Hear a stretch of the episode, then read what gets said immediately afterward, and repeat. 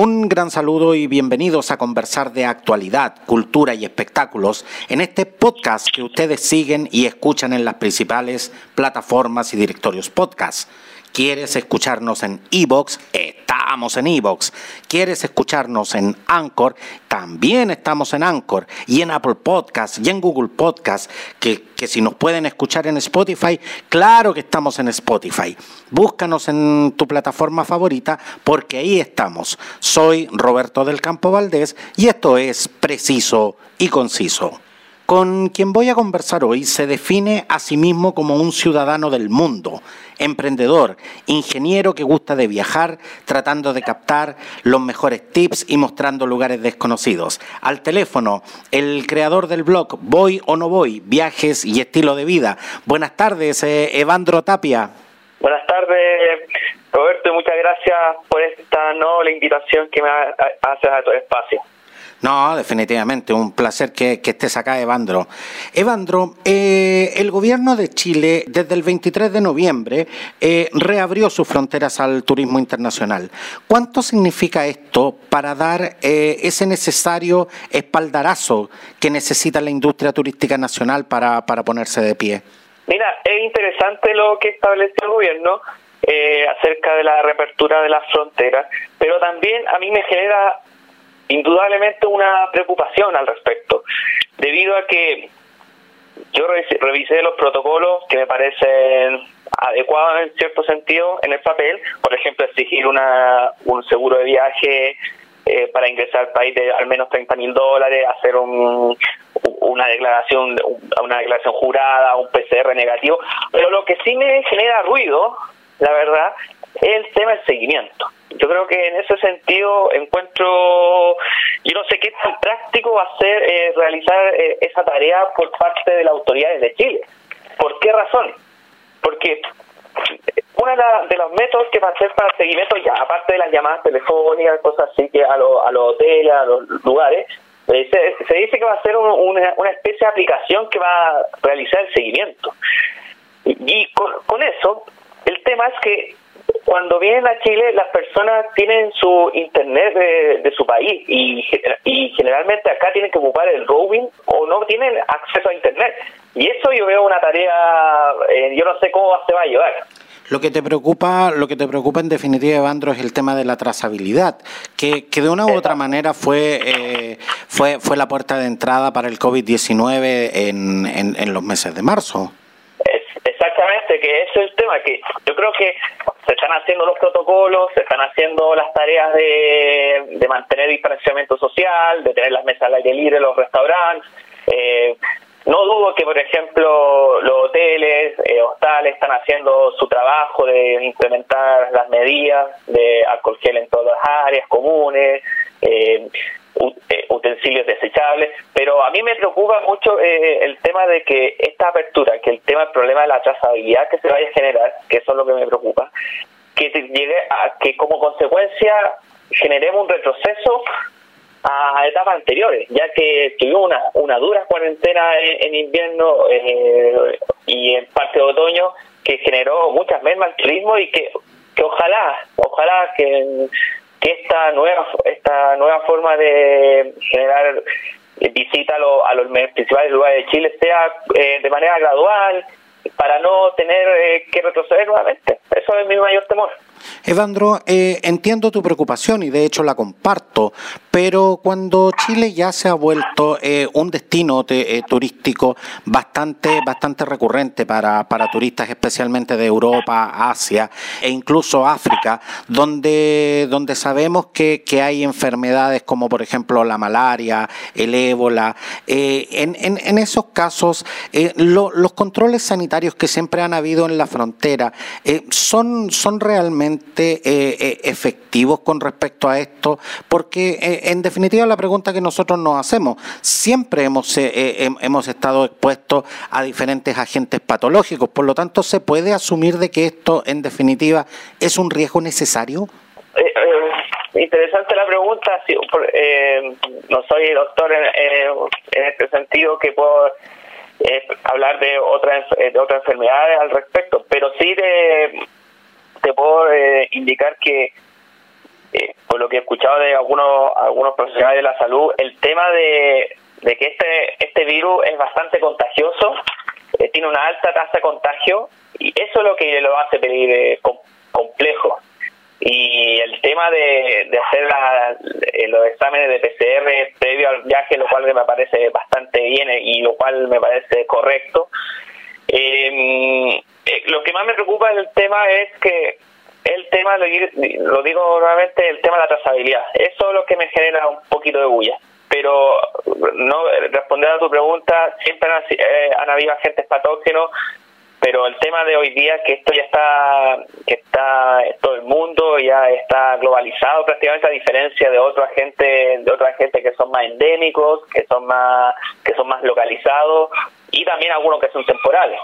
Ahora, Evandro, siempre eh, Chile ha sido un polo turístico a nivel mundial, pero las normas sanitarias, eh, como los 14 días de cuarentena que deberán hacer los turistas antes de ingresar al país, ¿puede ser un elemento que disuada de viajar a Chile y prefieran en ese caso otro destino con menos restricciones? Indudablemente, indudablemente que puede, también es una complicación porque si bien es cierto hay que cuál es la mejor relación equilibrio de cuidar la salud sanitaria del país, por un lado, y, y también no seguir perjudicando un importante rubro que es el turismo, que trae que cada vez más se está desarrollando en este país. Eh, hay que buscar el equilibrio y eso eh, la, la, respuesta la tiene la, la, la autoridad sanitaria con los diferentes actores del área del rubro turístico para poder eh, incentivar eh, a que visiten el país y demostrar que que, las que las medidas que se están tomando son correctas y que va a ser es un destino seguro. Ya, por ejemplo, lo que uno puede ya detectar en cierto sentido es la industria aérea, la industria aeronáutica que ha sido muy mermada con el tema del, del COVID-19, ha sido muy afectada, eh, está tomando varias medidas bastante bastante positivas y por ejemplo con check-in check sin contacto muchas días eh, la mayoría de las cosas sin sin estar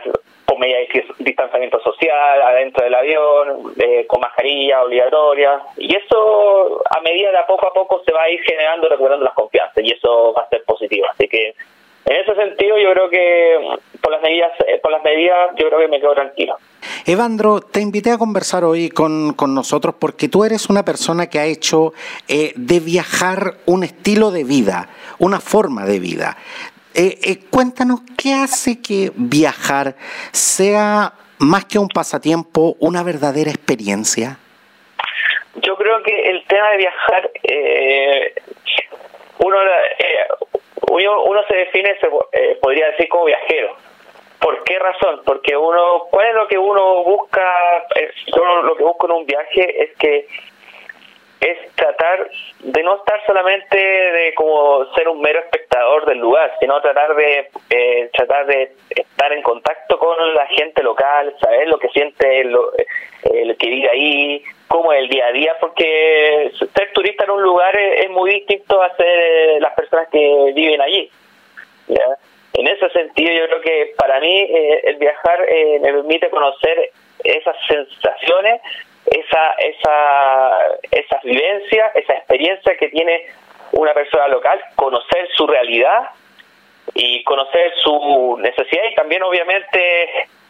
las virtudes que tienen eh, que tienen los diferentes lugares, sobre todo en Chile o, en otros lugares, en otros países. Empaparse, empaparse de esa de, de, esa cultura que tiene que tiene cada lugar, porque hay algo que me llama mucho la atención, Evandro, que es eh, el hecho de que hay gente que se define tal como tal como tú lo haces. Eh, dicen, yo no soy turista, yo soy viajero. Exactamente, es un concepto muy muy claro que, por ejemplo, pasa que yo no me gusta mucho ese concepto de, por decir un caso, de viajar a, un lugar,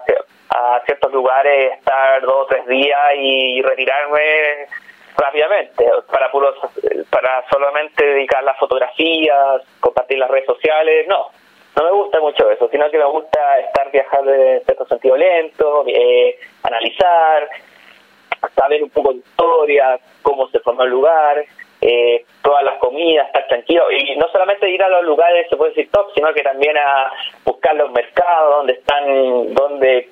eh, la gente local come, que es lo más lo más lindo de, de, este, de ser viajero.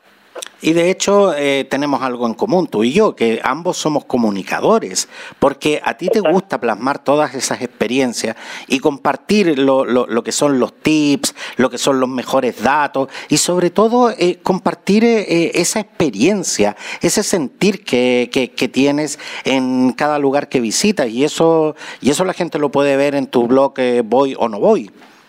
Exactamente, también ahora también el tema del podcast también me ha servido para comunicarme eh, con diferentes viajeros en el mundo, eh, cómo viven ellos. Por, ejemplo, mira, una anécdota que te voy a contar. Hace poco tuve, eh, conversé con una, con una niña que vive en, México, pero ella ha, estado, ha tenido viajes por Guatemala, por Kenia, por India, y todas muy distintas que y Panamá se transformó en un local. Y eso fue una una experiencia enriquecedora. Saliendo de, como ella lo decía de la zona de confort donde estaba en la comodidad de, de la vida acá en Santiago al llegar a, a, lugares que son muy atípicos. Por ejemplo, eh, Guatemala, por decir un caso, eh, recordemos que hace pocos días hubo un, tremendo estallido social allá, con la quema del Congreso incluido, y ella vivió un tiempo allá, y eso me permitió, a pesar de estar en la pandemia, como viajar porque a través de las conversaciones uno también viaja. Pero tú has visitado destinos turísticos con los que yo solo sueño, como Indonesia, Australia, Colombia, Brasil. Pero, pero quiero que me respondas algo. ¿Qué tan fuerte ha golpeado la pandemia a, a, estos destinos y cómo se ve el panorama en Europa y Asia, donde están sufriendo la, la, la llamada segunda oleada? Por ejemplo, por decir un caso en Australia, que ¿Qué es lo que está pasando? Generalmente yo también ayudaba a varios chicos, a varios jóvenes a, realizar los trámites de las visas Working Holiday. Y las visas Working Holiday son programas de eh, entre dos estados, entre Chile y Australia, que permiten a jóvenes hasta 30 años ir a visitar, trabajar y estudiar eh, allá. Año a año eran miles los chilenos que iban para allá a tener esta experiencia en la tierra de los canguros eh, ¿Qué es lo que pasó? Que con la pandemia eh, es, Australia cerró la, la frontera y, y, obviamente no ha permitido el ingreso de turistas ni tampoco de estos visados llamados de working holiday de todo el mundo. Ahora, por ejemplo, eh, también eso por un lado Australia. Por otro lado, en Perú, Perú ha sufrido bastante con el tema del, del COVID, en donde en donde tenía cerrado también sus principales sus principales lugares turísticos, sus principales atracciones, en donde cada vez se iba llegando más gente y, esto prácticamente ha, golpeado tanto la, de la, la industria que prácticamente la ha exterminado, se puede decir. En, el Cusco, por, ejemplo, eh, el golpe ha sido muy, pero muy duro, que es una ciudad que prácticamente vive para Machu Picchu. Exacto, y son, y son destinos que, que literalmente están pensados, eh, eh, toda la infraestructura que existe está, está diseñada y está pensada para, para el turismo y en esto, y en este instante toda esa infraestructura está detenida y un montón, y un montón de servicios en estos momentos sin, sin poder eh, trabajar y sin poder entregar lo que, lo que mejor saben hacer. Porque de hecho, cuando viajamos, siempre vemos todo en términos como súper simples. Eh, eh, hacemos una maleta, tomamos un avión, reservamos un hotel y a disfrutar se ha dicho. Pero, pero Evandro, ¿cuánta gente realmente mueve la industria turística? ¿Cuántos, ¿Cuántos profesionales y servicios están involucrados tras cada experiencia que vivimos en, en nuestros viajes? Pues en realidad, por ejemplo, en así una cantidad de profesionales eh, no sabría decir eh, cuántas personas mueve la industria, pero sí puedo decir que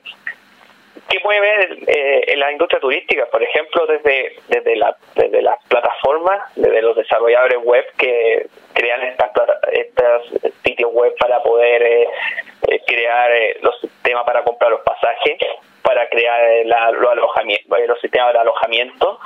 hasta que sería la parte online, virtual, hasta pasando por el hotel, el taxista, eh, las, las transfers que te llevan al aeropuerto, eh, lo mismo, la mismo personal aéreo, hasta llegar hasta lo, al hotel mismo, en donde ahí tienen las personas, los guías turísticos, eh, también eh, pasan la,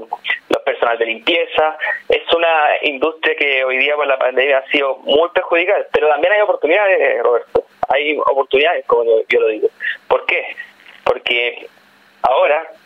con los nuevos requisitos, con las nuevas exigencias del tema de la, de la higiene, por el tema de lo, del, del virus, para poder volver a salir a, viajar, ahora se ha creado un nuevo estilo de, de, viaje. ¿ya? Por ejemplo, ahora se está dando mucho el tema que se llama los viajes por carretera o, los llamados road trip, ¿ya? que muchas veces tiene es tener una casa rodante, una motorhome que uno arrienda o la puede hacer, la puede diseñar. Eh, eh, y se pone a viajar uno por eh, que tiene adentro tiene su cama, su cocina, todo y puede viajar en familia, va recorriendo a su ritmo, van se quedan en camping al aire libre, permitiendo la distancia social y generando un, un importante impacto en, la industria turismo también, de, otra forma, pero es una nueva oportunidad que se está presentando. Y volviendo al tema del hotel, disculpa, que algo muy importante que, que los hoteles ahora hay una gran oportunidad para el tema de la, del trabajo, de la limpieza y del y del mantenimiento de la higiene de, de, de las mismas instalaciones y hasta se dice que se va a profesionalizar eh, este tema a niveles muy altos y que van a generar nuevos tipos de,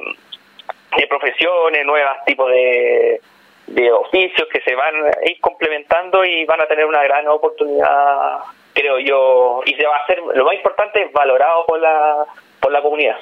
Exactamente, vamos a, vamos a disfrutar esta, esta experiencia de una manera distinta, de, de, una nueva forma, pero sin duda que, vamos a seguir viajando y disfrutando de todos estos destinos eh, turísticos eh, eh, espectaculares. Evandro, quiero que, que, nos cuentes qué novedades nos trae tu blog Voy o no voy, porque con, la, con la reapertura de la frontera y la reapertura de parques nacionales como Torres y el Paine, ¿qué es lo que se viene para, para ti en esta nueva etapa?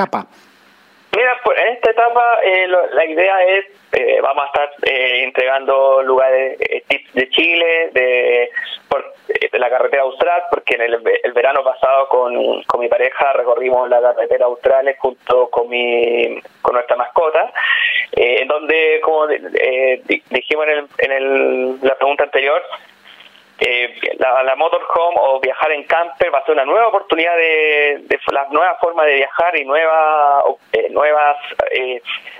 nuevos estilos. Y nosotros nosotros nos construimos una, una especie de motorhome o camper. Y con eso nos permitió recorrer alrededor de tres meses, dos meses y medio la, la, eh, la carrera austral completa y también en la isla grande de Chiloé, hasta que nosotros íbamos a llegar hasta, hasta Ushuaia, en Argentina, y nos quedamos parados por, el, por la pandemia en Calafate y, y hasta ahí nomás que llegó el viaje pero lo que se nos va a venir, eh, por ejemplo, en mi blog te va a venir el tema de los tips para todos esos lugares para que eh, entregar los mejores los mejores datos, dónde quedarse, información de los de los ferries, cómo cruzar la carretera austral, eh, cómo cruzar los estados de los caminos, eh, recomendaciones, consejos. Eh, porque la carretera austral es, un lugar muy hermoso y que hay que aprovecharlo. Se puede viajar no tan caro, porque en cierto sentido la carretera austral es un, eh, es un lugar que se puede ser un poco caro para algunas eh, para una buena parte de la, de la, de la gente o de los turistas pero la gran ventaja es que se puede hay alternativas para, para abaratar costos y eso es la idea de los tips que voy entregando de a poco. Y eso, y eso es lo que queremos ver y, y, vamos a estar atentos a esas novedades y a esa información tan necesaria que, que siempre nos está entregando eh, Evandro en su blog. Muchas gracias, eh, Evandro Tapia, emprendedor y creador del blog de viajes y estilo de vida Voy o no voy.